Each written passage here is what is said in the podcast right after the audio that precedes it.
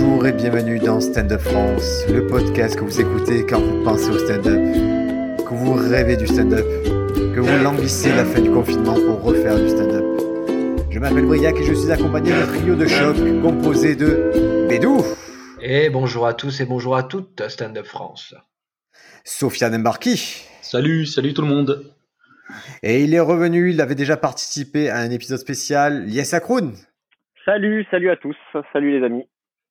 Alors je précise pour nos auditeurs, c'est d'habitude vous avez un son plus clair sur Stand Up France, mais en période de confinement on n'enregistre pas tous ensemble dans la même pièce. D'habitude on a une petite régie, on a tout ce qu'il faut. Là c'est chacun chez soi. On privilégie euh, le fond à la forme, et ça me fait très plaisir de vous avoir tous les trois. Je suis sûr que vous avez vu du stand-up. Qu'est-ce que vous avez vu? On va commencer par euh, Lies. Tiens, qu'est-ce que tu as vu en stand-up Alors il y a deux trois jours, j'ai vu euh, Chris Delia. Vous en avez parlé sur le dernier podcast. Euh, Je crois que Ouais. euh, vous l'aviez pas vu. On l'avait Euh, pas vu, il venait de sortir, on se posait la question est-ce qu'on allait le voir? Et depuis je crois que tout le monde a essayé.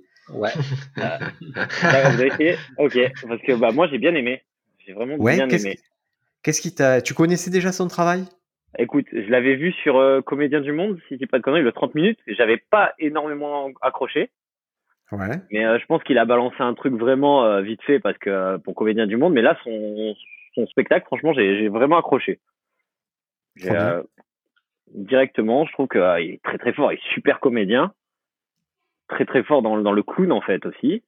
Et euh, je sais pas, je, vraiment, j'ai l'impression aussi que, je sais pas si vous êtes d'accord avec moi, ce format de 50-55 minutes, pour moi, c'est le parfait format pour du stand-up.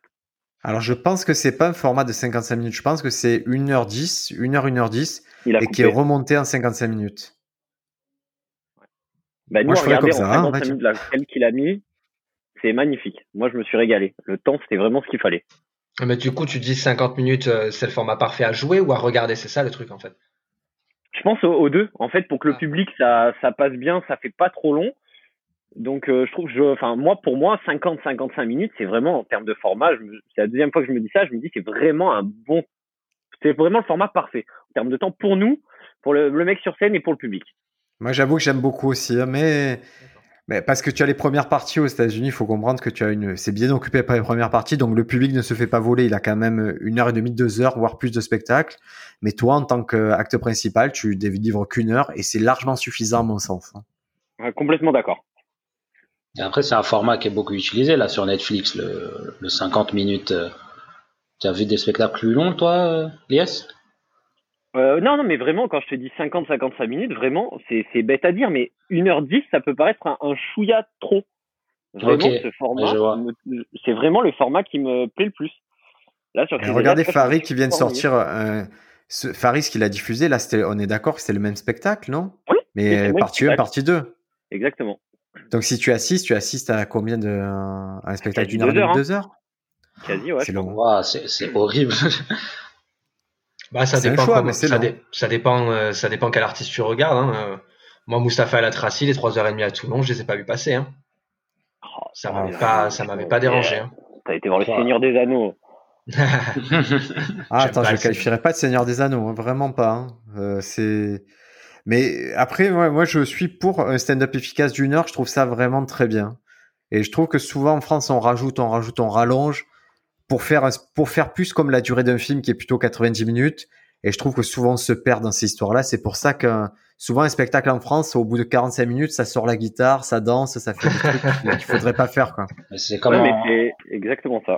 Je suis d'accord. on en Pardon. parlait, euh, on en parlait avant dans dans dans d'autres podcasts de, du cas Nicky Glazer, euh, qui a un- une demi-heure euh, exceptionnelle sur euh, sur The Degenerate et que sur une heure on a on a beaucoup moins apprécié. C'est que plus le temps est, il y a- il y, a moins de temps, plus tu as l'essence vraiment de toutes tes meilleures blagues.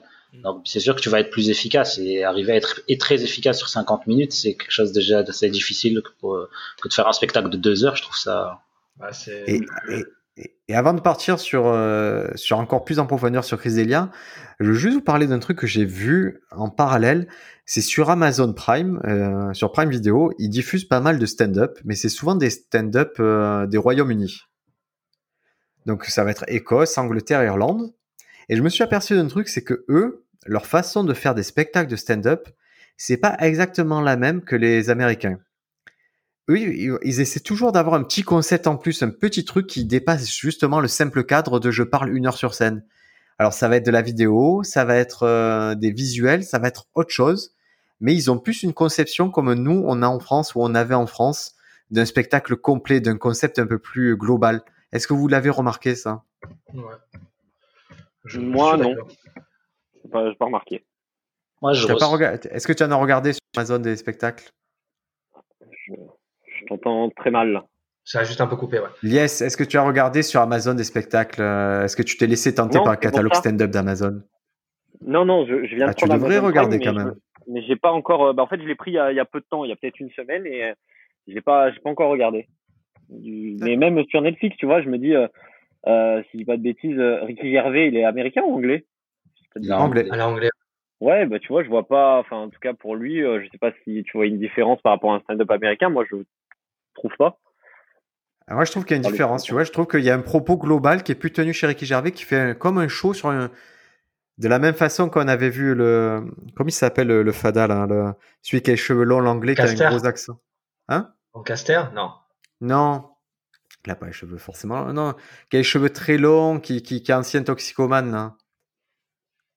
Ah là là, l'ex de Katy Perry. Ah, euh, Ah, euh, Russell. Non. euh, Pete David. Russell Brand. Non, Russell Russell Brand. Russell Brand. Russell Ah. Brand. Russell Brand aussi, je trouvais qu'il y avait un concept. Je pas. Trouve que quand tu vas voir ce type de spectacle, j'ai l'impression qu'ils ont une conception plus européenne du stand-up. Et, pour avoir lu des gens qui mettaient en scène au Fringe Festival, qui est quand même le plus gros rassemblement de stand-up au monde, a priori, le Fringe Festival, c'est pas des simples stand-up. À chaque fois, ils arrivent, ils essaient d'arriver avec un concept, un truc un peu abouti pour montrer un spectacle au plus grand nombre. Donc voilà, c'était ma remarque sur Chris, euh, avant Chrysélia. Chrysélia, moi j'ai essayé deux fois de voir. J'ai pas réussi. Il y a quelque chose qui me dérange vraiment dans sa façon de jouer, dans la tête qu'il fait. Et un truc qui passe pas, c'est physique. Et bizarrement, il y a Momoran qui était déjà passé dans, le podcast, qui m'a dit, lui, ça l'a éclaté certaines blagues euh, de Chrysélia, mais il comprenait le côté fric, qui pouvait déranger. Mais en fait, euh, tu vois, j'en ai parlé avec des, gens qui l'ont vu. J'ai eu aussi ce retour que les, les 5-10 premières minutes, je sais pas quand tu t'es arrêté, mais les 5-10 premières minutes, apparemment, moi, j'ai- je suis directement rentré dedans, mais euh, apparemment, c'est au bout de 10 minutes, un quart d'heure. Tu vois, il y en a qui ont, sont vraiment rentrés dedans et qui ont kiffé. Donc, si ah tu ben j'ai, loupé peu, ça parce que. Ouais, pareil, moi, au bout de 10 minutes, j'ai arrêté parce que j'adhère pas du tout au personnage, quoi. J'ai j'ai vraiment du mal. quoi. bah franchement, je vous, je vous dis franchement, essayez de, bah, essayez de commencer à 10 minutes euh, après. Et vraiment, c'est un régal. hein. Pour le coup, euh, il est, il est ultra Commencer complet. le spectacle à la 40e minute, c'est pas mal. Oh, Non, non, mais souvent, ça arrive des spectacles. là, Ça Ouais. arrive. ouais. Si on me dit qu'il faut insister un peu, j'insiste parce que des fois, tu rentres pas de suite et tu comprends pas le délire. Typiquement, Dimitri Martin, tu peux passer à côté totalement du spectacle. Ouais. Je suis d'accord. Et, et Chris Delia, c'est un mec qui est de plus en plus mainstream. On l'a vu, il est dans The Good Doctor. C'est la série Ouais, qui passe sur regardé, TF1 là. Ouais, j'ai regardé C'est sur fou, internet. Il a, il est, ça qu'il est, il est acteur aussi. Il a joué dans la série sur Netflix. Il a joué dans You. Il a fait une apparition. Il a fait un Ouais. épisode. Donc le mec, il est, ouais, il est quand même, euh, il a fait pas mal de films. Hein, et il a fait des apparitions dans des euh, téléfilms, dans des séries. Hein. De toute façon, il a une gueule qui fait que tu te dis, tu, ça te choque pas de le voir au cinéma ou à la télé, ce mec. Ouais.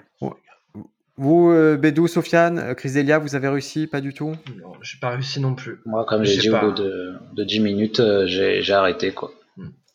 C'est Bah. C'est l'avantage de Netflix, hein, c'est que tu peux, si ça te plaît, tu continues, si ça te plaît pas, tu passes à autre chose. hein. Bah, en fait, moi, ce qui, ce que j'ai- j'ai j'ai remarqué, hein, c'est euh, les premiers sujets dans, dans, d'un spécial sur Netflix, ça va déterminer si je vais continuer à regarder ou pas. Et si ça part directement sur des sujets trop, enfin, qui ont déjà trop été utilisés et que je trouve pas ça très original dès le début, j'ai tendance à, à, à changer, quoi. C'est pour ça, justement, que ce que tu disais avec les trucs euh, anglais où c'est plus conceptuel, tout ça, j'ai tendance à plus accrocher, quoi, dès que je vois un peu Mhm. d'originalité. Sachant qu'au début, c'est souvent des, specta- des, euh, des thèmes assez génériques qu'ils abordent au début. hein. Ouais, Améri- d'accord. Les Américains, ça tape souvent sur leurs femmes, quoi. Dès qu'ils commencent, c'est souvent ça, quoi. Moi, c'est ce qui me gêne de plus en plus. Euh, Les derniers qu'on a vus, euh, les derniers qu'on ait vus, là, c'était souvent ça. Les mecs, ils viennent, ils tapent sur leurs femmes. ma femme, elle est nulle, ma femme, elle est chiante. Si, pas- ça, les enfants. Je sais pas ce que Ouais. tu regardes, Bédo. Ah, Ouais, mais Non, là, non, c'était ah, Bert si, Kreschner et. Tom Segura. C'est Ah, Bert exactement ça. L'autre, euh, celui qui, hein. celui qui est venu en, qui est venu torse nu, c'est pareil. Ah, c'est Ouais, vrai, c'est- vrai. C'est Burke Reichner et Tom Segura. Et toi, tu disais qu'il prend le contre-pied, Elias? Bah oui, Chris Delia, en fin de compte, vous avez, vous m'avez dit, vous avez tous arrêté à 10 minutes. Je suis d'accord que les, enfin, moi j'ai bien aimé, mais c'est vrai que le, le- je crois que les premières minutes, c'est sur le, le bébé, si je dis pas de bêtises, dans le supermarché. Voilà. ça. C'est pour moi, c'est la moins bonne partie du euh, du special, hein, vraiment. C'est après, c'est, enfin, je trouve ça bien meilleur, même si celle-là, je trouve pas ça hyper mauvais. En plus, on m'a expliqué que euh, apparemment, c'est un, un poil mal traduit en français. Donc, on m'a dit qu'il y a des il y a des mots qui sont mal traduits, et du coup, ça rend pas réellement justice à à certaines vannes. Mais pour le coup, lui, il est, il est euh, ce que tu dis, Bédou, tu vois, les mecs qui tapent sur la femme, lui, au contraire, il est vraiment dans le contre-pied, qu'il a une vie. Euh, si tu suis un petit peu, il parle, il dit, lui, il a tout été cool, hein. Ses parents l'aimaient et tout. Et du coup, même pour trouver de l'inspiration, c'était même plus dur, en fin de compte, parce que tout va bien. Tu vois, Ouais, c'est super angle, ça, hein. lui, son, ouais, son angle, c'est, il part sur ça à un moment. C'est pour ça que vous l'avez vraiment, euh, je pense qu'il faut lui laisser sa chance. Vraiment. Et en plus, comme je dis, 50, 55 minutes en soi, ça passe relativement vite. Ouais, ouais, ça se Ah, fait. Mais c'est vrai qu'on est tellement, on a tellement pléthore de, de propositions que très vite on est devenu exigeant au niveau Eh stand-up. Et je pense que lors du, quand ils montent les spectacles sur Netflix, je pense qu'ils en prennent compte. C'est-à-dire, ils savent que, ils ont exactement les chiffres, ils savent quand c'est que tu décroches. Ah, et du coup, je pense qu'ils ils font des montages un peu différents maintenant pour t'accrocher plus vite. C'est pour ça que même Pete Davidson, le spectacle, il commence au milieu du truc, je pense, parce qu'il savait peut-être que le début était pas assez fort et je pense qu'il y a des choix à faire à ce niveau-là, au niveau de la diffusion. Eh ben, Pete Davidson, euh, je vous ai, ouais, j'avais entendu le podcast quand vous en parliez. Je crois que vous aviez tous plus ou moins aimé. Si Ah, bêtises. bien aimé, même très bien aimé, ouais. Bah, j'ai, je l'ai regardé en entier. Moi, j'ai pas du tout accroché pour le coup.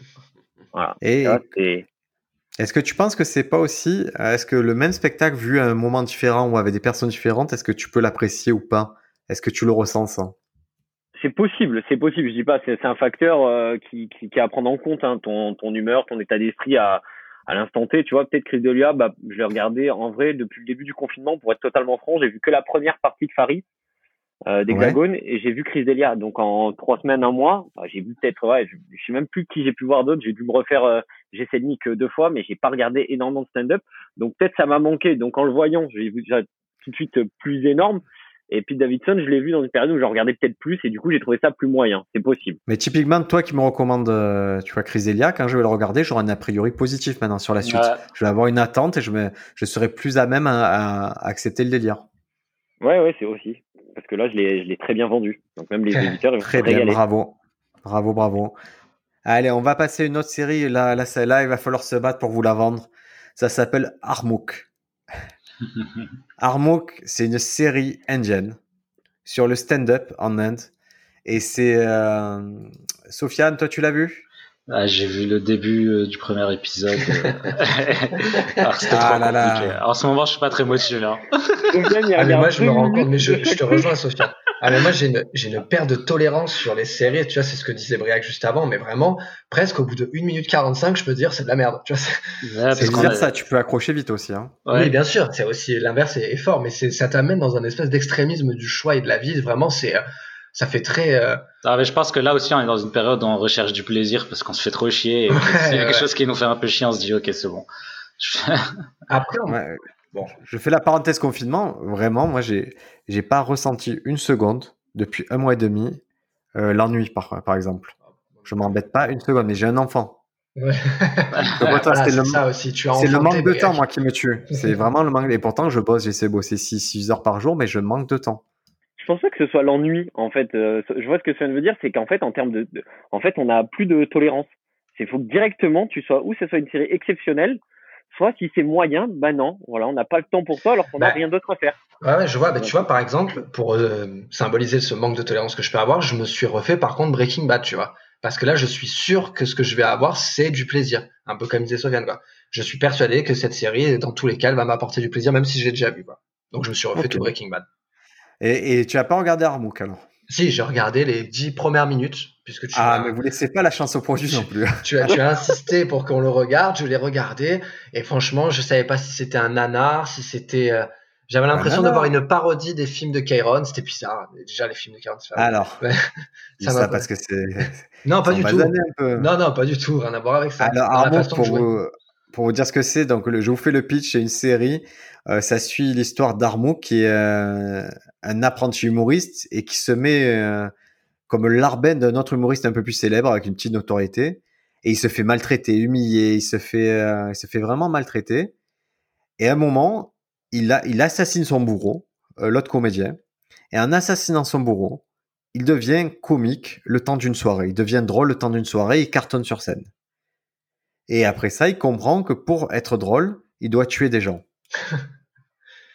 Donc, il y a un côté, euh, c'est un mélange entre Dexter et Seinfeld. C'est vraiment le, le parfait mariage.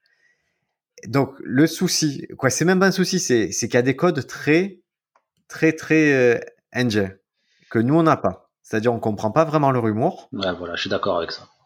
On comprend. Ça coupe un euh, peu Briac. Il joue ouais, par terre de gens qui sont en tailleur, qui applaudissent bizarrement, qui. Euh, par contre, le truc est cool, c'est que l'acteur principal, c'est Virdas, qui est une grosse, grosse star en Inde et qui a déjà trois specials sur Netflix en anglais. Donc, euh, c'est pas mal ça, je trouve ça pas mal. Lui, Virdas, pour vous donner, c'est un peu son parcours, puisque tu disais, tu vois, ça fait un sous Chiron et tout, mais Virdas, c'est quand même un mec qui a été. Il est né en Inde, il a été élevé au Nigeria, il est diplômé de, du Knox College en Illinois. Il a participé au, au programme Stanislavski à Moscou. Euh, il, a, il est passé par Harvard aussi. Je veux dire, c'est un mec qui a un parcours vraiment très bizarre pour un stand-upper. C'est bien les choix, c'est bien rempli, quoi. Ah ouais, c'est, c'est un gars qui a fait pas mal de choses. Et là, il se retrouve dans cette série qui se veut internationale, mais qui est dur à comprendre pour nous. Qui est vraiment, vraiment très dur à comprendre. T'en es où, toi, de la série, Briac? J'ai, fini l'épisode 1 et j'ai attaqué l'épisode 2. non, non, non, non, j'ai, j'ai fini l'épisode 1 pour voir parce que en fait, tout le, toute la mécanique de la série, de toute la compréhension se passe pendant les 15-20 premières minutes. Et après ça, tu as le générique après 15-20 premières minutes où on t'explique la mécanique de si tu quelqu'un, il est drôle. Et après, hop, il y a ce problème de il a tué quelqu'un, comment il va vivre avec? Et c'est euh, et ça le mène en fin d'épisode à son deuxième meurtre. Je sais le pas, problème, c'est que Ouais, euh, je te coupe parce que ça me fait penser à. J'ai vu ça il y a, il y a peut-être il y a pas longtemps. Il y a un épisode, je sais plus la série, qui s'appelle La quatrième dimension ou La cinquième dimension. Et c'est un épisode sur le sur le stand-up. Et euh, enfin, le, je crois que le même le premier épisode c'est du, du stand-up. Et euh, l'épisode ça tourne autour de ça. Le mec pour être drôle sur scène, faut qu'il tue quelqu'un. Faut qu'en fait il en parle sur scène et la personne disparaît. Donc ça me fait penser un peu à ton truc, tu vois. Ah ben c'est peut-être. Entre la, la mort et je vais le chercher cet épisode. Je me l'ai envie de le voir parce que j'ai des bons souvenirs ce truc. C'est un épisode en noir et blanc ou... Non, non, il est, il est pas il, y a il y a une nouvelle euh, sortie. Euh, ouais, c'est une nouvelle. Ah, c'est la, version par. Euh, alors, c'est la version par, par le mec qui a fait Get Out, Jordan Peele. C'est ça, c'est ça. Et voilà, vraiment, le premier épisode, en fait, je n'ai pas envie de le spoiler, mais plus ou moins, le mec, ah, il est pas marrant. Ah bah écoute, bah, tu verras. Mais ça me fait penser à ta Quatrième dimension 2019, donc c'est la nouvelle version. Je vais la chercher, je vais le regarder. effectivement, c'est un pitch, moi, qui me rappelle Dexter, qui me rappelle pas mal de trucs, hein, mais il y a un concept en tout cas. Et du coup, euh, si on suit ce concept, vous, vous seriez prêt à tuer qui pour être plus drôle sur scène du coup? Sofiane Mbarki. Ah, je, serais prêt à me suicider. Alors, on ne prend pas en compte le fait que la personne en question qu'on tue est drôle ou pas, puisque voilà, hein, c'est. Euh, Alors là, ça compte un petit peu parce que quand, il monte, quand, ça, quand il monte sur scène, Armok, il, en fait, il voit la personne qui l'a tué, qui lui parle un peu. Il y a, il y a un échange quand même entre. Mais donc, en fait, c'est ça. C'est, et c'est comme une espèce d'absorption de pouvoir ou pas du tout? C'est juste, il a tué quelqu'un, il, se il devient plus drôle. Ouais, parce que le deuxième qui tue, c'est son oncle qui est pas du tout dans la comédie et il est drôle. Mais si tu veux, au début, je me disais, c'est des blagues. Euh, c'est des blagues engine, c'est dur à comprendre. Puis à un moment, il bascule dans un stand-up plus, plus deep, sans forcément, sans, sans blague. Euh, vraiment un stand-up storytelling et c'est, et moi j'étais avec ma femme, elle dit, oh là c'est du stand-up. Et tu vois, on a senti que, que le gars, il avait quand même du gros stand-up derrière lui. pour les besoins de la série, il adapte. Quoi. Je sais pas si vous avez euh, l'habitude de regarder un peu des comédies euh, Bollywood mais euh, genre il s'inspire beaucoup de de, de, de l'humour américain tout ça. Du coup il mais mais à la sauce indienne du coup il y a vraiment des moments des films où on comprend rien. Et puis il y a des moments où ça part vraiment euh, en vrille et tu, tu sens qu'il y a il y a plus trop d'influence américaine. C'est vraiment à l'indienne où c'est vraiment de l'humour euh, plus à l'anglaise des humours de situation des humours de, de de gens qui tombent bizarrement et tout. Et ouais c'est vraiment ces moments là que je kiffe dans les dans les comédies indiennes moi, les seules personnes que je connais qui, qui regardent euh, vraiment les comédies indiennes, ce sont des copines algériennes en fait, parce qu'elles, euh, comment dire, elles retrouvent des codes. Il y a, il y a certaines, euh, c'est fait d'un certain cadre ces films. Elles se retrouvent vraiment bien dans ces Ouais, cadres. dans les codes de la, de la, du cinéma égyptien qui est beaucoup regardé dans tous les pays du Maghreb Mm. et qui se rapproche beaucoup du cinéma de Bollywood et qui est vraiment très considéré comme un du bon cinéma euh, Ah, pour, du très pour bon les cinéma. amateurs de cinéma. Quoi. Ouais. Écoutez, pour revenir sur euh, la quatrième dimension, effectivement, c'est le premier épisode s'appelle l'humoriste. Et l'humoriste en question, c'est Kumail Nanjiani, euh, celui qui, est- Ouais, qui était dans Silicon Valley. Donc c'est vraiment, euh, Mm. vraiment, ça donne envie de le voir, tu vois. Ah, là, tu m'as, t'as, t'as changé mon esprit par rapport à la série. Ouais. Mais C'est vrai que le concept. Que- Armand, que vous voulez le voir ou pas alors? Personne veut le voir? Ben là, maintenant que tu précises, tu vois un peu le concept, moi je trouve ça, ça me donne envie de regarder. Le truc, c'est qu'après, effectivement, les codes des séries et de cinématographiques indiens, c'est c'est c'est des choses qu'il faut faut assimiler, quoi, parce que c'est vrai qu'on n'a pas l'habitude. Mais en fait, c'est vrai que comme il dit Sofiane, c'est assez proche des comédies anglaises. Et en même temps, c'était une ancienne colonie anglaise, donc c'est pour ça Ça qu'il joue d'une certaine Voilà, façon. ça y joue, c'est ouais. bizarre. hein. Ouais, ça, ça, ça joue sur le fait qu'il un peu de lapsus. Ouais. Ok, mais moi ça me donne envie peut-être de redonner une chance d'aller plus loin que la troisième minute et d'aller au moins Et la sachant, moi, j'aimais bien la série euh, sur Netflix qui s'appelle Ibana Sparks, qui est une série sur euh, le stand-up japonais, sur le manzai.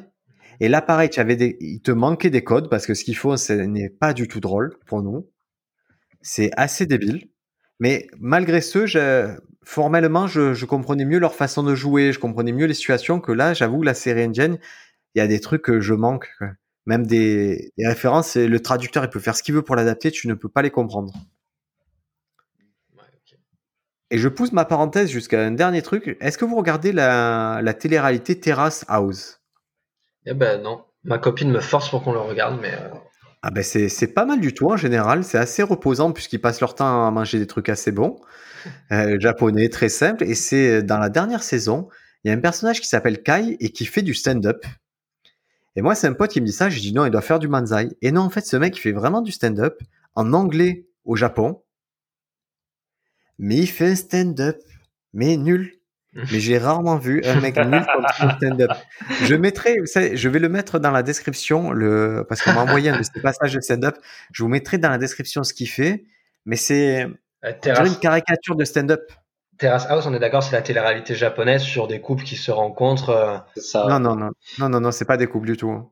mais c'est pas une histoire, de- enfin c'est pas une télé-réalité pour euh, C'est une télé-réalité avec des gens enfermés. Non, c'est une télé-réalité dans des gens enfermés dans, dans un appartement, quoi, ou dans, même pas enfermés en fait. Ils ont une maison commune, mais ils vont travailler, ils vivent leur vie, juste ils se retrouvent le soir quand ils veulent. Ah, hein. d'accord. Sachant qu'ils travaillent entre 12 et 14 heures par jour, ils se retrouvent pas souvent.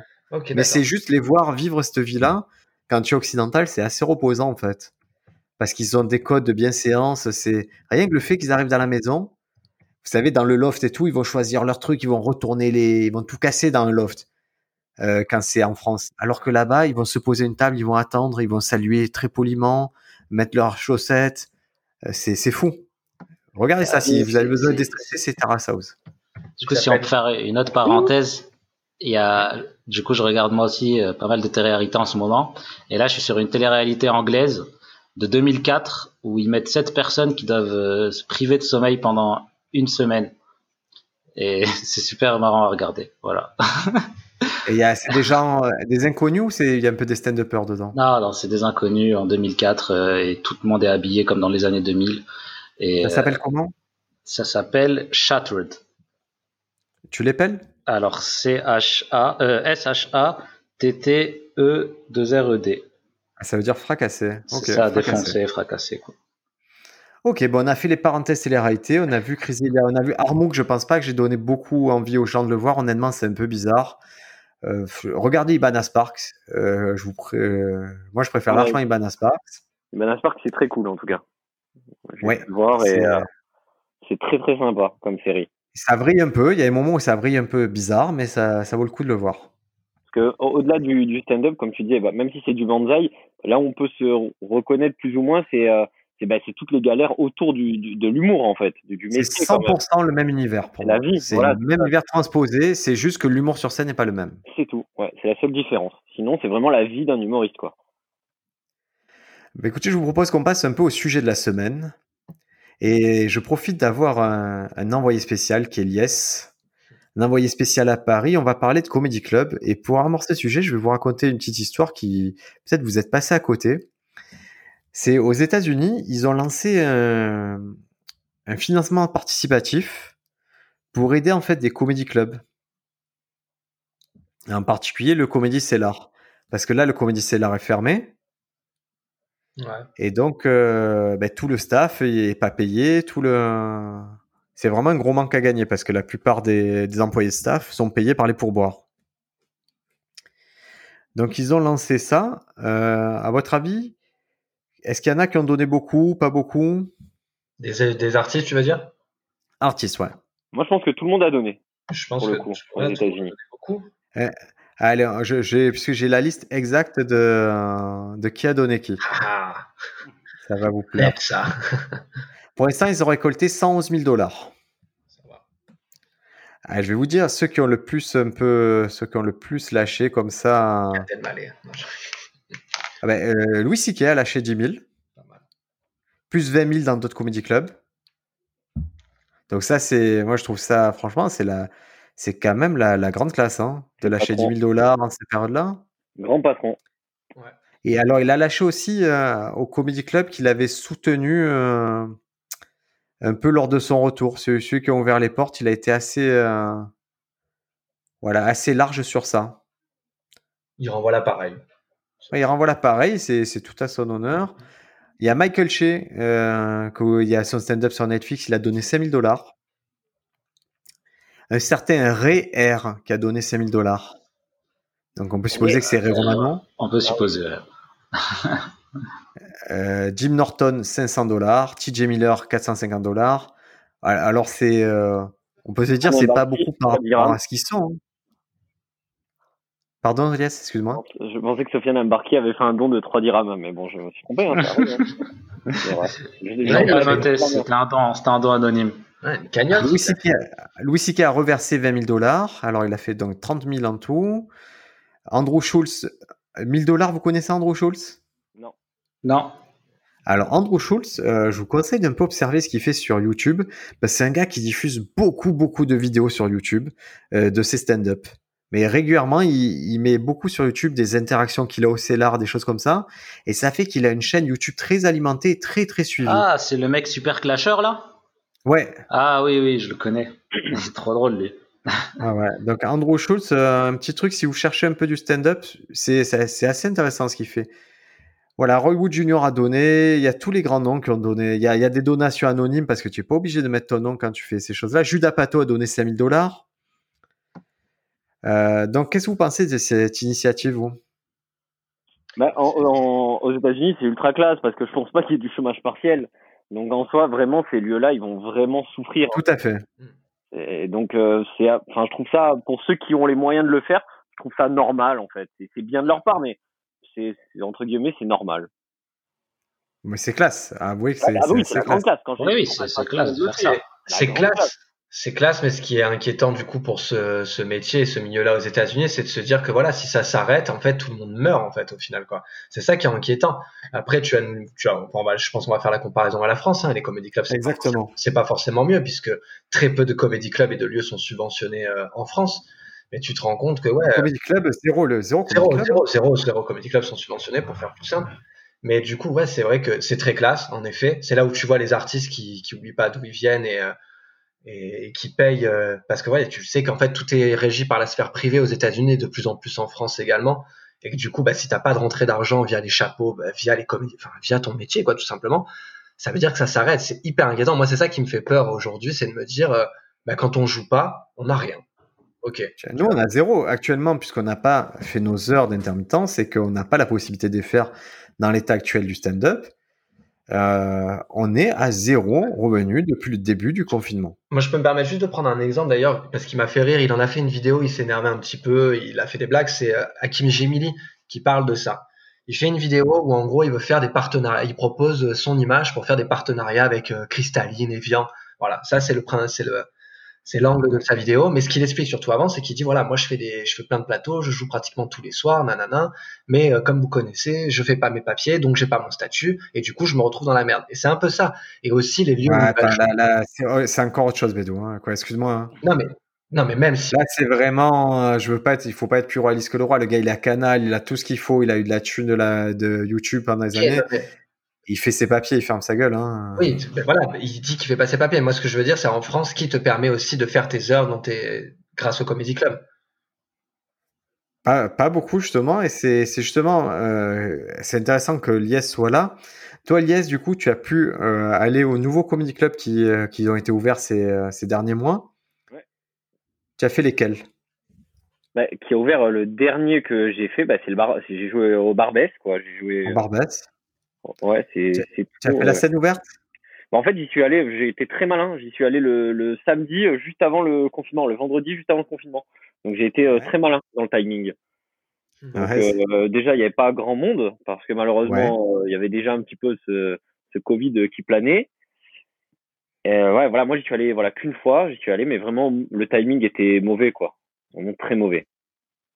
Il y après- avait pas trop de monde du coup? Non, non, non. il Y a, franchement, il y avait, euh, il y avait les humoristes et après on était en public. Il y avait peut-être une quinzaine de personnes, quoi.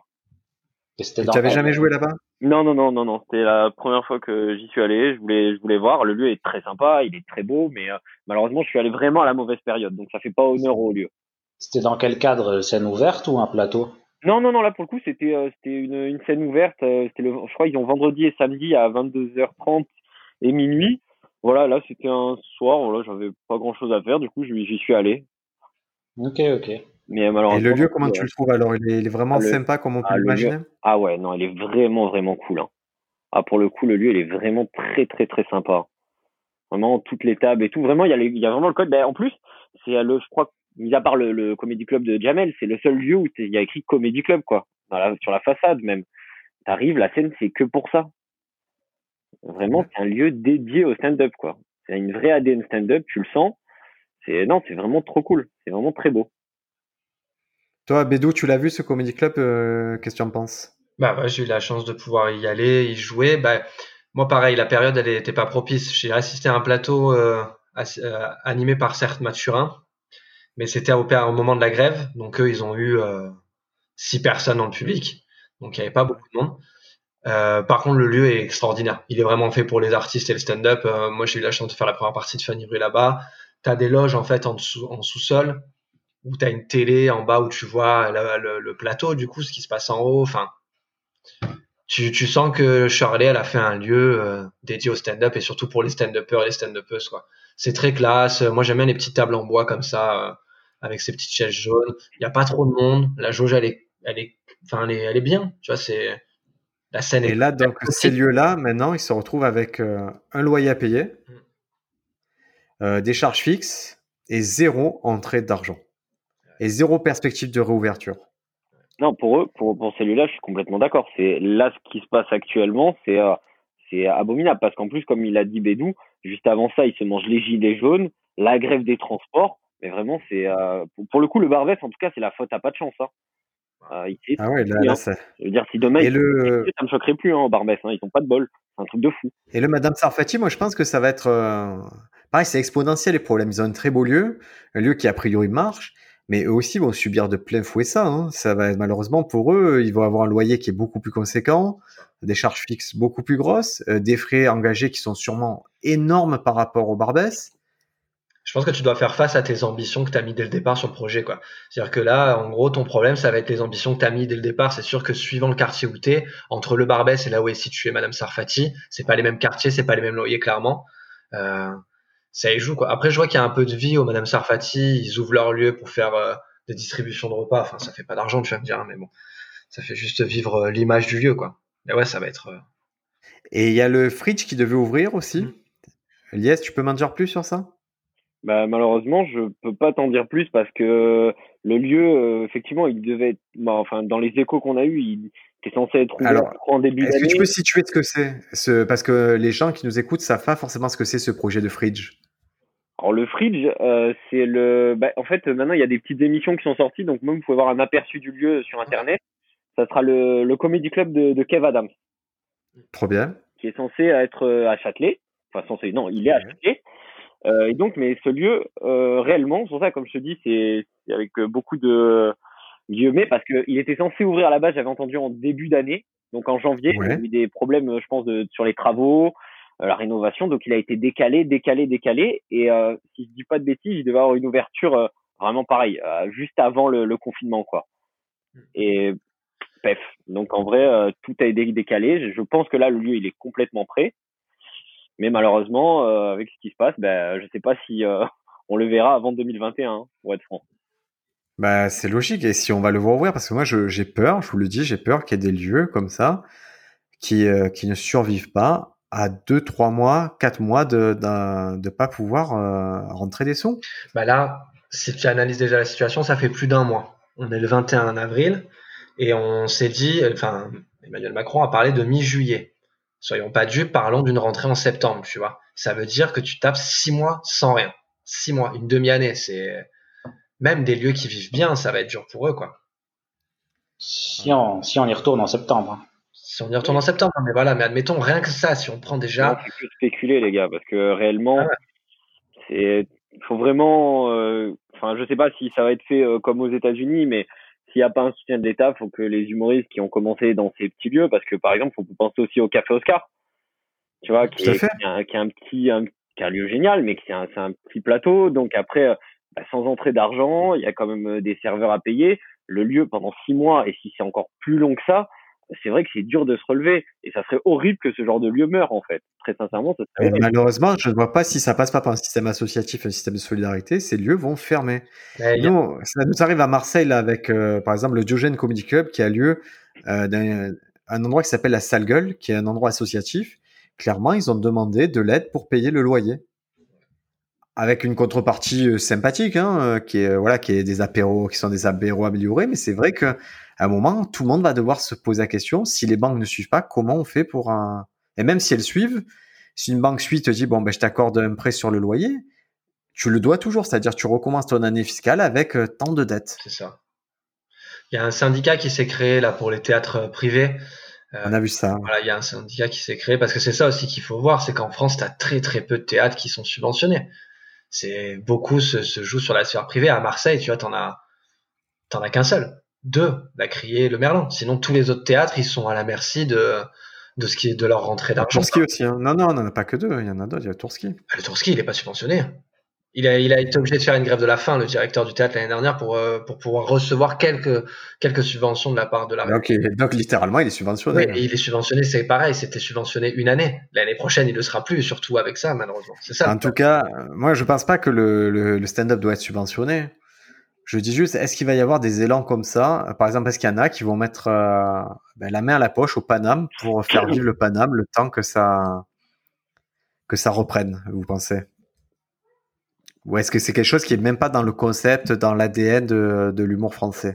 Bah, Déjà, euh, très sincèrement, je pense que si on est totalement réaliste, on va dire les 95% des humoristes, euh, on n'a que des chapeaux, donc des intermittents du spectacle. J'en connais pas beaucoup, malheureusement. Donc même si on aimerait aider, enfin je te dis, il y a 95% des humoristes euh, qui pourront pas le faire. Et 95%, je pense. pas la thune, on est d'accord, qui n'ont pas l'argent. Mais bien voilà, ils sont tous au RSA. La réalité, c'est ça. Donc, euh, la réalité, c'est que, euh, comme il, le disait Bédou tout à l'heure, en fait, c'est vrai, euh, ou je sais plus si c'est toi qui le disais, on n'est pas intermittent du spectacle, donc des revenus par mois, on n'a plus rien. Donc même si on aimerait le faire, comment on peut le faire? Déjà, on essaie de s'aider nous-mêmes dans un premier temps. Et mis à part, oui, il faut peut-être des, des, des, stars, des footballeurs, j'en sais rien, mais il y a que des, des, des personnes hyper riches ou qu'il y a un truc fait par l'État, mais nous réellement, on peut rien y faire très concrètement, euh, tu vois, même Kev Adams, s'il a envie d'aider, ben, il a déjà son lieu à aider. Ah oui, oui, bien sûr.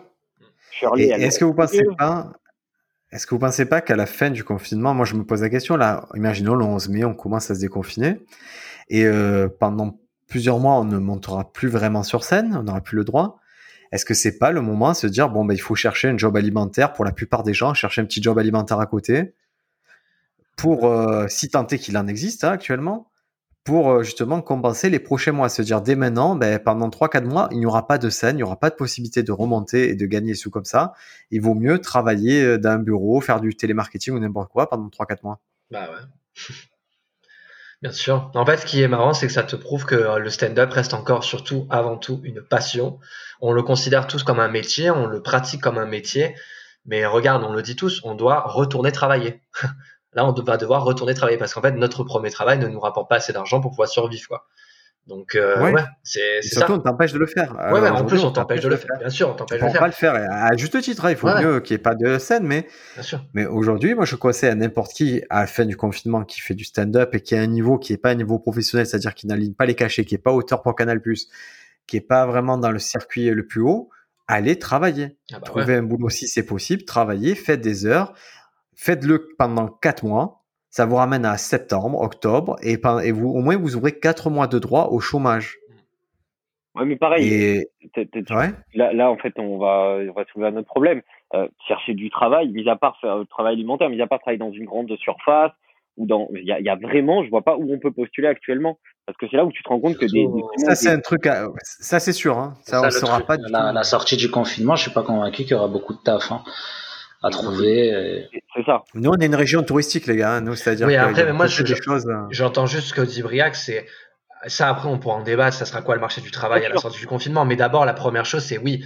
Euh, avant tout, stand-upper, stand-upeuse, débutants, débutantes, travaillons, tu vois, faisons de la thune parce que et essayons d'aider au maximum les lieux qu'on peut le faire. Tu vois, par exemple, j'ai aucun problème à dire que quand la salle gueule, si je peux les aider pour pas que ça meure, à faire des comédie clubs où le chapeau soit entièrement reversé pour le lieu, tu vois.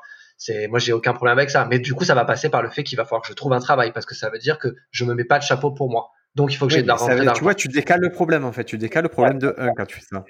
En fait, moi je suis pas contre la salle gueule, je suis même prêt, tu vois, pour un lieu comme ça.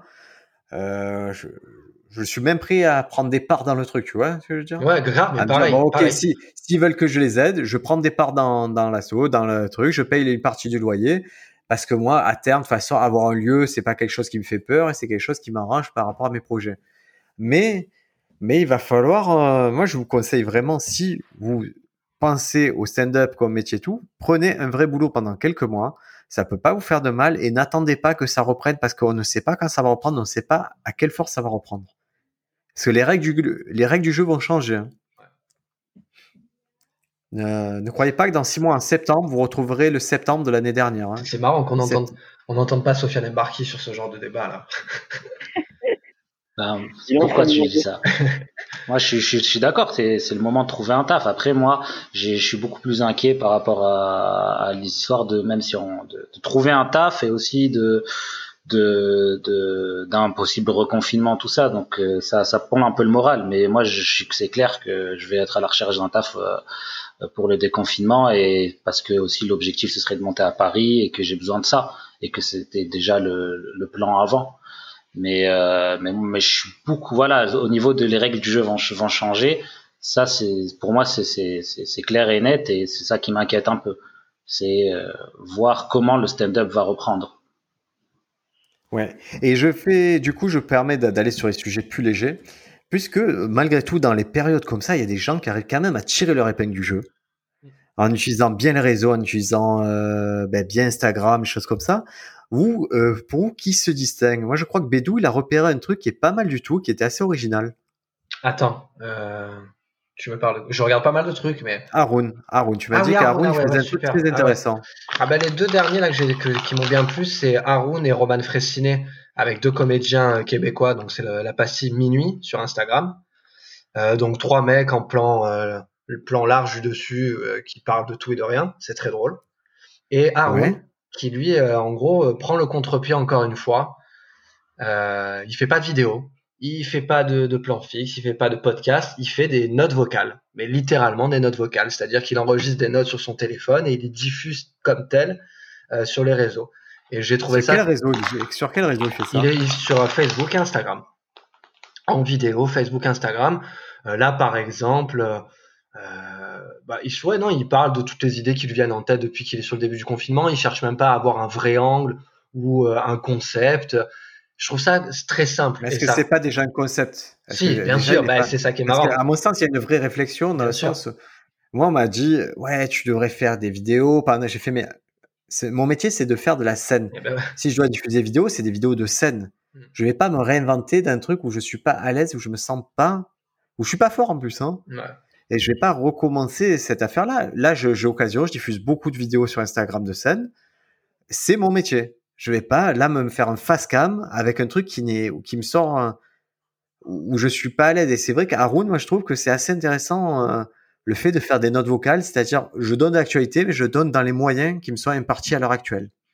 C'est ça. Mais comme tu dis, en fait, à pas avoir de concept, c'est son concept. C'est que du coup, comme c'est quelque chose de très simple, note vocale, c'est un concept. Voilà. Et c'est marrant parce que tu te dis à chaque fois, ah putain, il a trouvé le truc qui est le plus con du monde, quoi. Enregistrer une note la diffuser sur Internet. C'est comme si nous, on il y a Warren Nishen qui fait ça aussi.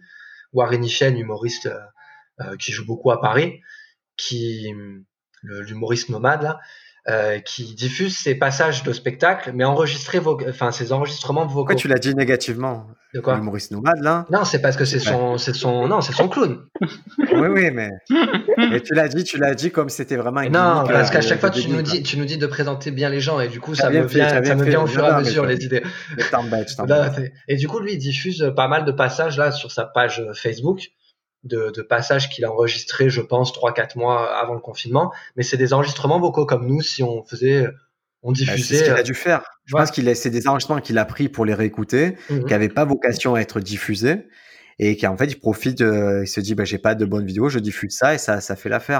Moi honnêtement je monte des vidéos que j'aurais jamais diffusées en temps normal, mais je les diffuse parce que le la période se prête à découper ces vidéos-là, que c'est des trucs que j'aurais aimé tester plus ou quoi, mais je me dis bon bah c'est de toute façon je vais rien en faire de suite pendant quelques mois, je diffuse et, et je mettrai nouveau matériel euh, au après, moment. Après par, par, rapport à ce que tu disais, euh, Briac, euh, par rapport à toi, tu es quelqu'un qui fait de la scène et tout. J'aime bien aussi regarder euh, des humoristes faire d'autres choses. Par exemple, après c'est fucked up hein, ce que je regarde, mais je regarde par exemple Rory Scovel qui fait des, des, des lives Insta où il il commente des, des Master Series de, de golf des années 90. c'est ouf ça. et genre je m'éclate devant ça, je rigole trop. Et après lui, il a pas ambition à faire ça. Il fait, il fait pas ça euh, en mode je sors des vidéos, je produis du contenu. Il fait ça juste parce qu'il s'amuse. Ou parfois Hannibal Buress, il sort, il sort des vidéos aussi de lui euh, où il était dans un podcast et le mec il lui dit qu'est-ce que tu fais pendant le confinement? Il dit bah je joue à la play. Et il défend ça mm. pendant tout le confinement, il joue juste à la play. Et j'aime bien voir ces petits trucs d'humoristes faire, faire des choses euh, un peu connes. Après, parce qu'ils sont connus. Voilà, parce qu'ils sont connus. C'est ça que j'allais dire. C'est justement, c'est du contenu de, d'humoristes connus qui ont cette possibilité. Et je pense que même Haroun, qui sait qu'il a son public qui va écouter ses notes vocales, sinon je vois pas pourquoi je mettrais mes notes vocales sur, sur Instagram, tu vois. Ah ben oui, tout est, tout est déterminé par la notoriété. Mais moi, je t'avoue que euh, j'adore regarder, là, je regarde beaucoup de vidéos de, de, de matchs de foot des années 90-2000. J'aimerais tellement faire des vidéos où je les commente, tu vois. Mais sauf que bon, ça va faire rire mes potes, mais si je les diffuse, enfin, au-delà de mes potes, ça va pas faire rire grand monde, quoi. Je sais pas. Peut-être, ouais, je sens ça. Je pas fait. C'est vrai ouais, qu'on peut essayer les choses. Hein, je suis d'accord, je suis d'accord. Et donc, vous, vous, êtes, vous avez une veille informative sur Instagram qui est assez importante, je trouve, Bédou et Sofiane. Toi, Lies, tu consommes beaucoup Instagram aussi? Pas du tout. Ça m'étonne pas.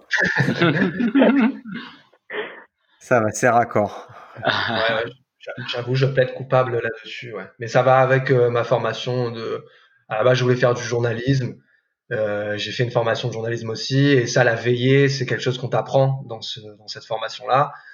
Et je le fais Moi, pas. J'ai dans... pas l'impression que tu le fasses comme une veillée. J'ai l'impression, ouais, quand je t'ai vu consommer, c'était frénétique, c'était pam.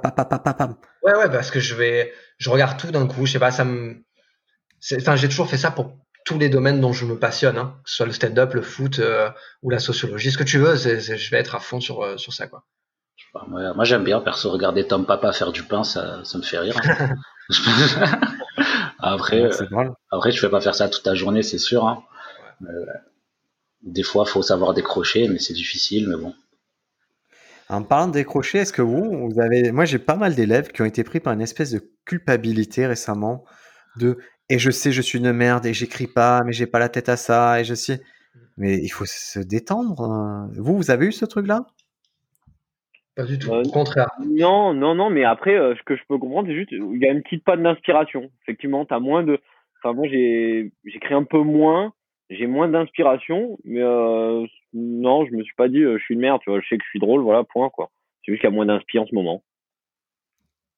Moi, je l'ai, je l'ai vécu un peu ce ce ah, j'arrive plus à écrire, euh, qu'est-ce que je fais? Et surtout avec Pascal, avec qui, qui était passé dans le podcast aussi, on, échange beaucoup sur. Euh, et j'ai remarqué qu'il y a beaucoup de putain, ce qu'on faisait avant, c'était de la merde, parce qu'on a beaucoup, il y en a eu une, euh, une grosse comment dire, une grosse explosion créative pendant qu'il y a eu une semaine ou deux on écrit, on s'écrivait tout le temps des vannes et tout, et on était trop content de ce qu'on voulait faire. Et il y avait la frustration de pas pouvoir essayer. Et euh, du coup, il y avait la déception et de se dire, ok, on peut pas essayer ça, ce que je faisais avant, c'est de la merde, qu'est-ce que je fais, à quoi ça sert? Et euh, c'était ça qui était difficile à... En fait, c'est difficile d'écrire sans se dire de, ok, ça va continuer. Du coup, tu as un petit, un, petit, un petit truc en mode, je suis une merde, de toute façon, tout ce que j'écris, c'est nul. Et je sais pas si vous aussi, vous l'avez, de quand j'écris quelque chose et que je peux pas le tester et que ça met trop longtemps avant que je le teste, j'ai l'impression que ce que j'ai écrit, c'est de la merde. Et j'ai du mal à retrouver cette sensation de c'était bien quand je l'ai écrit, tu vois. Bah, Lies et moi, on est un peu en mode euh, prétentieux, donc en général, quand on écrit un truc, on- je sais que lui aussi, en général, moi je sais, je me souviens que c'était drôle en fait. Mais c'est vrai que plus je l'éloigne, le moment où je l'écris, le moment où je le joue, plus je peux effectivement avoir cette sensation de perte de confiance dans le matériel. Quoi. Oui, c'est possible, mais au point de se dire, en fait, moi, ce qui me choque, je, co- je comprends, c'est en vrai, euh, ce qui nous inspire aussi, c'est tout ce qui se passe autour de nous. Là, c'est c'est ultra monotone, Covid-19, mort, machin. Donc, effectivement, l'inspiration, elle est pas la même. Mais au point de se dire, oh là là, tout ce qu'on a fait avant, enfin, avant, t'as déjà réussi à écrire des trucs drôles, donc c'est pas normal que aujourd'hui t'es nul et t'y arrives pas. Tu vois, non, ça c'est faux. C'est juste que t'en fais moins. Ça me paraît logique, tu vois, c'est évident. Même tu vas prendre, bah, tu vois, tout à l'heure il parlait de, de Haroun. Haroun, c'est un mec, il arrivait à te sortir des spectacles, on va dire peut-être deux par an avec ses trucs sur internet et tout. Là, il aura pas, franchement, il aura pas autant. C'est pas possible. Mais euh, il écrit quand même, je pense. Hein. Voilà. Et, toi, c'est quoi, c'est quoi ton rythme d'écriture là en ce moment, Lies? Moi, j'essaie d'écrire tous les jours, mais après, euh, plus il y a plus ou moins de, de matos. Mais j'essaie tous les jours de me poser, d'écrire. Après, je te dis pas, hein, il y a des jours où c'est feuille blanche, mais euh, je vais écrire juste une idée. euh, et- mais voilà, j'essaie j'essaie de m'obliger à quand même tous les jours écrire un tout petit peu. Tu vois, essayer d'avoir une réflexion sur quelque chose et mettre une note. Ok. Ouais, c'est pas mal ce que tu dis, euh, avoir une réflexion sur quelque chose. Là, c'est un truc que j'ai pas trop le temps de faire en temps normal. Et là, je m'amuse vraiment dès que je vais regarder, que ce soit une série, un film, lire un article, n'importe quoi. Je vais toujours me dire, allez, je m'a- je m'accorde deux minutes de euh, quelle est ma réflexion stand-up par rapport à ça, quoi. Essayer d'essayer de gratter un angle ou d'essayer de gratter une idée ou d'essayer de gratter une punch pour qu'au moins à la fin de la journée, il y ait une blague qui ait été écrite, quoi. Au moins une. Ouais, mais c'est un. C'est un article qui avait été fait sur Stand Up France de ta part, Briac. C'est la, bah, c'est la, c'est la méthode de Jerry Seinfeld. C'est, Ouais. euh, ouais, voilà, t'en écris une par jour, t'en as 352 à la fin. Donc c'est à la fin de l'année, donc c'est Pour toujours. 100 pour 105. Voilà. Ouais. Ouais, mais là, je- 105. Ça, c'était une année de nomade. que tu as- ok. Non mais c'est Moi, vrai que j'essaie de faire ça avec euh, j'essaie de faire ça avec Instagram où je, je mets une, une vanne par jour et euh, franchement je pense que c'est un bon exercice quoi ça te pousse au moins à essayer de trouver une idée à chercher dans des anciennes notes euh, des petits trucs dont pour en faire des blagues. Alors justement, je, je fais la parenthèse et c'est pas contre toi, Sofiane, sur ton truc Instagram. ouais. Tu vois, on disait Haroun, il a réfléchi, il met des notes vocales. Et, et toi, je sais pas, j'ai moi quand je fais un projet visuel, ouais. en tout cas où le visuel va côté, je réfléchis mais énormément à la à la taille des caractères, à la à, à la typo, aux couleurs, aux choses comme ça. Est-ce que tu as eu cette réflexion sur ce que tu as fait? Alors au début pas du tout parce qu'au début c'est en fait moi ce que je voulais c'était quelque chose d'identifiable qui est quelque chose euh, qui est pas quelque chose de, de commun et de, de cadré. C'est quelque chose d'identifiable Sofiane. Donc ce que je voulais faire c'était des dessins de merde un peu euh, en fond avec le texte par dessus et euh, et c'était je suis d'accord illisible. Je trouve que là ça s'est un peu amélioré mais je veux garder je veux garder cette identité euh, reconnaissable de euh, du mec qui fait après, euh, je, suis d'accord que, que, que, que c'est encore très améliorable et que ah, Parce que moi, je me torture quand je fais un truc comme ça. Vraiment, je me torture pendant longtemps à choisir la police de caractère, les variations de la police, la façon dont je dois l'incrémenter dans, dans mon cadre, la couleur. Et je trouve que ça ressemble un peu à ton stand-up aussi, Briac. Ça, ça, enfin, tu vois, euh, du coup, euh, Sofiane, il va avoir la logique, euh, bah, je vais sur scène, je teste, ok, bon, bah, là, ça a marché, ça n'a pas marché, j'améliore. Toi, tu veux déjà avoir un produit qui est quand même bien fini. Et ça se ressent à chaque fois sur tes sketchs. Tu vois, quand tu arrives sur scène, toi, quand tu fais du test, c'est déjà quand même à 80%, déjà, enfin, assez Parce badass, que quoi. c'est. Alors, ça, je peux l'expliquer par un truc qui est bête c'est que quand j'écris quelque chose, en général, c'est que j'y réfléchis depuis un petit moment. Oui, voilà. Moi, je vous propose un petit jeu, les amis, pour terminer. Est-ce que ça vous va? Oui. Euh, Alors, un petit, le jeu, petit hein. jingle jeu. vous allez voir. C'est le jeu qui conclura chaque session de Stand Up France. Est-ce que vous êtes prêts? C'est parti. Go, go, go.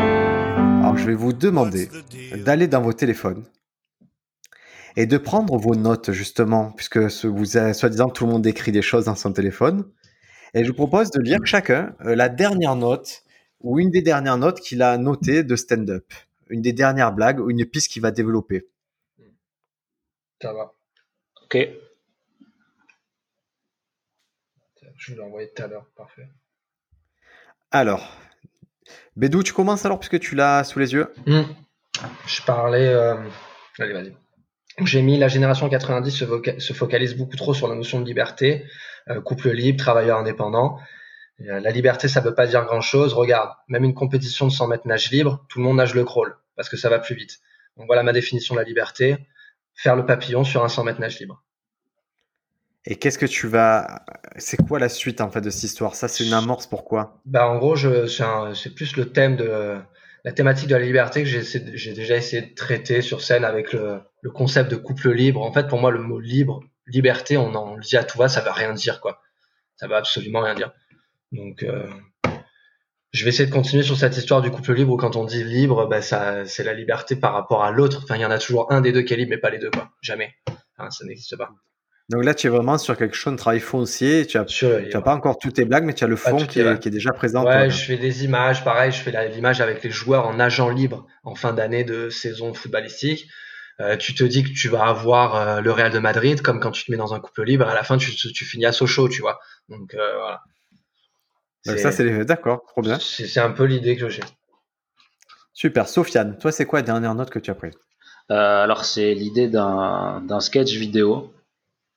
Ce serait un, un beau gosse, genre musclé, qui rentre dans un magasin de lit et il parle avec le, le, le vendeur et il dit euh, je peux essayer le lit. Le vendeur lui dit ok. Et là il essaye de, il essaye le lit mais en faisant des positions sexuelles. Et voilà, je trouvais ça drôle. Il disait euh, j'ai un bon, ça- je, je peux avoir un bon rythme sur ce lit. Est-ce qu'on va le voir, ce sketch? Est-ce que tu comptes le faire? Euh, j'espère, j'espère, oui, oui, oui, vous allez le voir un jour peut-être. On espère. Ça serait le premier, on est d'accord. Hein premier que tu diffuserais depuis que tu es stand-upper. Ouais. Bon, bah écoute, bon courage pour le déconfinement. On veut voir ça. Lies, toi, tu as quoi? Moi, en fait, la dernière idée que j'ai notée, c'est euh, il y a pas longtemps, j'ai eu mon père au téléphone. Et il m'a dit, je vais te rappeler dans un bon quart d'heure. Et il m'a rappelé deux heures après. Et je me demande juste quelle gueule elle a sa montre, en fait. Un bon quart d'heure, deux heures. Et il me fait tout le temps ça. Il me dit, ouais, une petite demi-heure. Des fois, il m'appelle au bout de deux minutes. Donc, j'arrive vraiment pas à gérer le temps avec mon père. C'est une horreur. C'est drôle. Il y a une blague que tu aurais aimé, que tu aurais vraiment aimé, je pense, dans le spectacle de Louis C.K. Il, euh, il fait une blague, il dit que, que sa copine, donc Blanche Gardin, elle était malade, elle a voulu prendre la tem- la tem- il lui file un thermomètre, en fait, elle se le met euh, dans le cul, ouais, le thermomètre.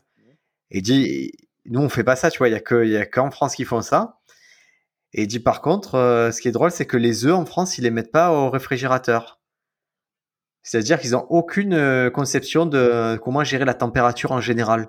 Et ça, ça m'a vraiment fait rire cette phase-là. C'est la phase qui m'a fait plus rire. C'est vrai.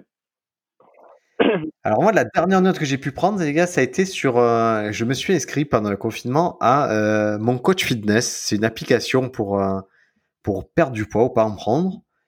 Et, et du coup, dedans, il y a une partie où on t'envoie des, des messages pour surmonter euh, voilà la difficulté des fringales, de je sais pas quoi, de, pour résister.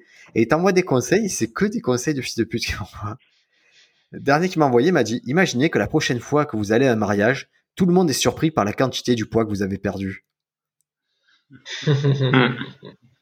C'est pas le truc le plus vaniteux. Qu'est-ce que il croit que j'ai, crois, j'ai croit que je suis dans Gossip Girl. Quel, quel mariage je vais aller où je serai content d'être euh, Ah, et puis c'est marrant parce que ça fait un rapport entre la, le poids et la sociabilité et l'image que tu as dans la société. C'est quand même hallucinant, quoi. Parce que je trouve que en voulant te donner une un levier motivationnel, c'est presque un truc de, de regret. Parce qu'admettons, tu le fais pas, tu vas à ton mariage, tu fais quoi? Tu te mets dans un coin, tu. Ouais, c'est trop mal. Et le deuxième conseil qu'ils m'ont donné, c'est si vous êtes fatigué, il vous suffit d'aller dormir. mal. À la fin, j'ai- je l'ai payé cette appli. Hein. Que j'ai payé 7 ou 8 euros. Hein. Euh, J'avais pas le, le, le fact que t'as payé 7 euros pour Je crois ça. que ce qui est Je drôle, c'est que que gratuit. Ouais, je crois que ce qui est drôle, c'est que t'as payé. Ah, c'est drôle, 7 ou 8 euros pour m'entendre dire ça. Quoi. moi, je veux bien devenir euh, ton coach. Hein. Ah, les conseils tu je te payes. Euh, Briac, je te conseille, euh, si tu veux, de, de marcher dans les escaliers. Voilà. Putain, 7 euros. Allez, bim. C'est bon. Non, mais ce qui, est, ce qui est drôle aussi, il y a un deuxième truc, je me suis aperçu que c'était drôle, c'est qu'en fait, tu as un journal et, pendant la journée, tu rentres dans ce journal ce que tu manges. D'accord? Tu dis par exemple, j'ai mangé une pomme, il va te dire c'est 76 calories. Mais des fois, tu vas être plus précis. Tu vas dire, j'ai mangé non pas des tomates, mais des tomates cerises à la vapeur. Et ces entrées-là, le nombre de calories, souvent, c'est la communauté qui les a rentrées. Mais pour le même truc, par exemple, je vais prendre un œuf dur. Pour le même produit, quand tu vas dans les propositions qu'il y a, ça va du simple au triple en calories. Selon qui c'est qui a rentré le truc, il a mis un nombre de calories qui était différent. D'accord. Tu vois qu'il y en a qui il y en a pour qui deux œufs, c'est euh, c'est 40 calories. Il y en a pour qui un œuf, c'est 80 calories. Et c'est trop trop drôle de les voir, euh, de voir que tu peux feinter le programme avec, comme tout le monde a essayé de feinter en fait depuis le début. Ouais, mais tu vois, j'ai une question. Est-ce qu'une pomme, euh, une Pink Lady, eh ben, elle est aussi calorique qu'une euh, qu'une pomme verte? Je, je, pense qu'il y a une différence de, dans la fructose, des choses comme ça, hein, mais ça doit être pas beaucoup, mais ça doit être une différence. Ouais, du coup, il est là le problème. Et, et tu as des défis à relever aussi dans ce programme, et dans un défi, ça c'est mon défi préféré, c'est tu as 8 verres d'eau à boire par jour. Et à chaque fois que tu bois un verre d'eau, tu appuies sur l'icône de verre d'eau qui se vide. Et c'est assez intéressant parce que je me suis dit, 8 verres d'eau, je les bois tous les jours. Et en fait, dans les faits, tu les bois pas. Mais ouais, non. Bah pareil, pour arrêter de fumer, il te conseille de faire ça, de boire un grand verre d'eau glacée dès que tu as envie de fumer une cigarette. J'ai jamais autant bu d'eau de toute ma vie, quoi. Mais même sur, sur l'appli de, sur l'appli de cigarette que j'ai, euh, ce que j'avais noté aussi, c'est que euh, ils, ils te disent que tu as gagné en argent par rapport aux cigarettes que t'as pas acheté. Et ce ah, qu'ils te disent, c'est smoothie, deux tickets de cinéma, abonnement mensuel à la gym, bon repas au resto, abonnement de football pour la saison. Et je me suis dit, c'est ça la, c'est ça le bonheur en 2020. C'est, c'est ça le bonheur mainstream, quoi. Et genre, ça me plaît pas, tu vois, genre un smoothie, j'en ai rien à foutre. genre... vais pas te dire, tu peux aller au pute ou quoi, tu vois. Bah ouais, mais ça pourrait être drôle, tu vois, une appli comme ça. Moi, ça me, ça me motiverait plus, tu vois. Ouais, bah après, ouais, c'est vrai que moi, quand ils m'ont posé la question, c'est quoi vos motivations, j'ai répondu ne pas mourir, tu vois. Et c'est vrai qu'à chaque fois, ils te renvoient un mail dès que t'es pas bien. Donc, tu appuies sur un petit instincteur, ils t'envoient ah, un mail. Ouais, ouais, c'est ça, ils t'envoient un mail, ils te disent, euh, rappelez-vous vos motivations, ne pas mourir. c'est très drôle de se dire, si admettons tu es suicidaire, tu sais, d'un coup, t'as un petit mec qui vient te voir et te fait, euh, rappelle-toi, ta motivation, c'est de pas mourir. Mais du coup, tu veux mourir, putain, c'est horrible. D'ailleurs, il m'est arrivé une histoire de ouf par rapport à ça. c'est, euh, je sais pas si je voulais raconter, mais j'ai acheté euh, Final Fantasy XIV. Ouais. Et je me suis trompé de plateforme, je l'ai acheté sur Mac. Ah. Et je, je, leur envoie, je leur envoie un mail je leur dis voilà, euh, je me suis trompé de plateforme, est-ce que vous pourriez changer ma plateforme? Ils me disent, euh, donc ils me répondent, Dear Sofiane Mbarki, donc cher Sofiane Mbarki, nous sommes désolés d'apprendre que vous avez acheté euh, le jeu sur la mauvaise plateforme. hélas, nous ne pouvons pas changer la plateforme. Si vous voulez jouer sur à Final Fantasy, vous n'avez qu'à acheter le jeu. Oh. Donc là, moi, j'ai pété un câble. Et je me suis dit, bon, ce que je vais faire, c'est que je vais leur envoyer un mail, je vais leur faire, vous êtes sérieux, euh, vous savez pas ce que je peux me faire à moi-même, vous voulez pas avoir un cadavre sur les bras? Genre, j'ai pété un câble dans le mail. Ouais. que je, euh, je, te le dis, s'il y a des gens qui programment pour les comedy clubs à l'heure actuelle, tu es banni de tous les comedy clubs parce que tu déconnes comme ça. Tu vas être blacklisté. On les, on les connaît, les gens comme toi. Eh ben, figure-toi que j'ai été remboursé. Ah, euh, Moralité. Ouais, tu lâches un message pour les jeunes, voilà. Si vous voulez quelque chose, vos parents et. Euh, voilà, si tu veux quelque chose, si t'as un enfant et que tu veux des bonbons, tu dis maman, je vais me suicider, je vais me suicider, elle va te donner des bonbons. Tu vois. Écoutez, je crois qu'on pourra pas faire mieux euh, pour cet épisode, les amis. Merci à tous d'être venus. Bédou, Lies, Sofiane. On se retrouve la semaine prochaine pour la plupart. D'ici là, écrivez du bon stand-up. Prenez des notes parce que vous avez vu, vous serez interrogé une fois par semaine sur vos notes. Et qu'est-ce qui sort cette semaine? Ah, Il est sorti aujourd'hui sur Netflix au moment où on diffuse cet épisode. Il est sorti un truc euh, genre euh, Middle Teach, je sais pas quoi. C'est Thomas Middletich, le, le héros de Silicon Valley, qui fait une espèce de, de performance à moitié improvisée, des sketchs à deux là sur scène. Ah, Middletich et Schwartz. je l'avais mis en. Voilà, donc à voir, c'est peut-être le petit truc stand-up de la semaine à voir. Et si vous allez sur Stand Up France, j'espère que vous avez remarqué le changement de logo qui est très joli maintenant. Vous allez voir aussi sur le numéro de cet épisode si vous écoutez sur votre rapide podcast préféré. Petit changement de logo Stand Up France et quand on parlait de réfléchir au concept, euh, j'avais demandé au graphiste de pas mettre l'imagerie du micro. Vous savez, je trouvais ça un peu débile, l'imagerie du micro. Et du coup, on a mis l'imagerie du bonnet de bouffon que je trouvais assez bien pour le stand-up. Qu'est-ce que vous en pensez de ça? Moi, je suis pas fan. J'ai vu le logo, je j'ai pas très sincèrement, pas accroché de ouf. Tu as vu le noir et blanc ou le doré?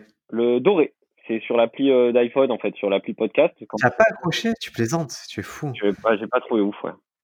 Je vais couper ton micro. Les autres Moi, j'avoue que je suis pas fan de la de l'image du bouffon. C'est toujours pareil parce que euh, le bouffon, il, il était euh, élu à ce titre-là pour surtout ne pas crever. Bon. Euh... Allez, tu as perdu aussi, Sofiane. Qu'est-ce qu'on gagne? Une, chance de reven- une chance de revenir des conversations du Comedy Club. Non, moi, ce que j'ai aimé, c'est euh, les, les micros avec les, les costards, là. Ça, j'ai vraiment aimé. bah, allez. Et c'est fini pour vous. C'était une bonne semaine. C'était Stand Up France. Merci à tous d'écouter. Vous êtes de plus en plus nombreux. Merci au Barbès Comedy Club, à Charles Soignant de relayer euh, ben, petites infos. Ça fait toujours plaisir. Merci à tous ceux qui nous laissent des messages, euh, que ce soit euh, à Bédou, à Sofiane ou à moi. Ça nous aide à poursuivre. À la semaine prochaine. Ciao, ciao